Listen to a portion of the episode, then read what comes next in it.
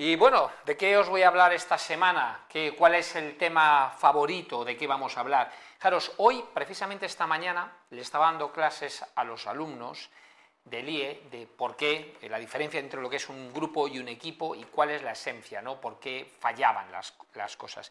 Y hacía una reflexión, fijaros, pensar en vuestras familias, pensar en las empresas, pensar en los países, ¿Qué es lo que hace que se destruyan principalmente? Obviamente personas. Pero dentro de las personas, ¿qué es? El enfoque individualista y el querer enfocarse en un poder individual. Empecemos con lo de las familias, que yo creo que todos los entendemos. Cualquier familia que haya tenido problemas, casi siempre es porque un miembro de la familia se quiere diferenciar de los demás porque tiene enfoques o intereses particulares personales. Por lo tanto, se lía. Pero pensar en una empresa es exactamente igual. Aquellas empresas que funcionan bien son aquellas que la gente entiende que el todo es mucho mejor que el individualismo y por tanto trabajan en equipo.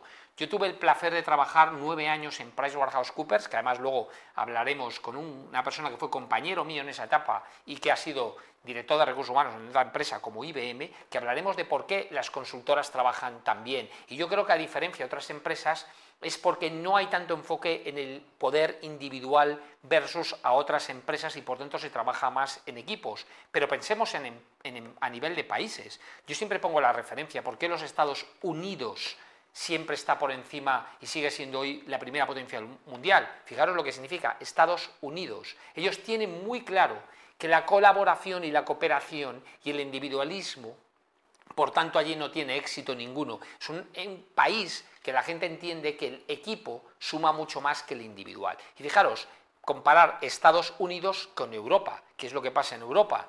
Tenemos la Comunidad Económica Europea, pero tenemos distintos lobbies de poder, distintos elementos, distintos intereses, países como por desgracia, digo por desgracia, a mi pesar, como UK, que abandonó eh, la Unión Europea y se creó eh, entonces, ¿qué es lo que se ha visto? Que en sitios donde existe más poder individual versus la colaboración no funcionan.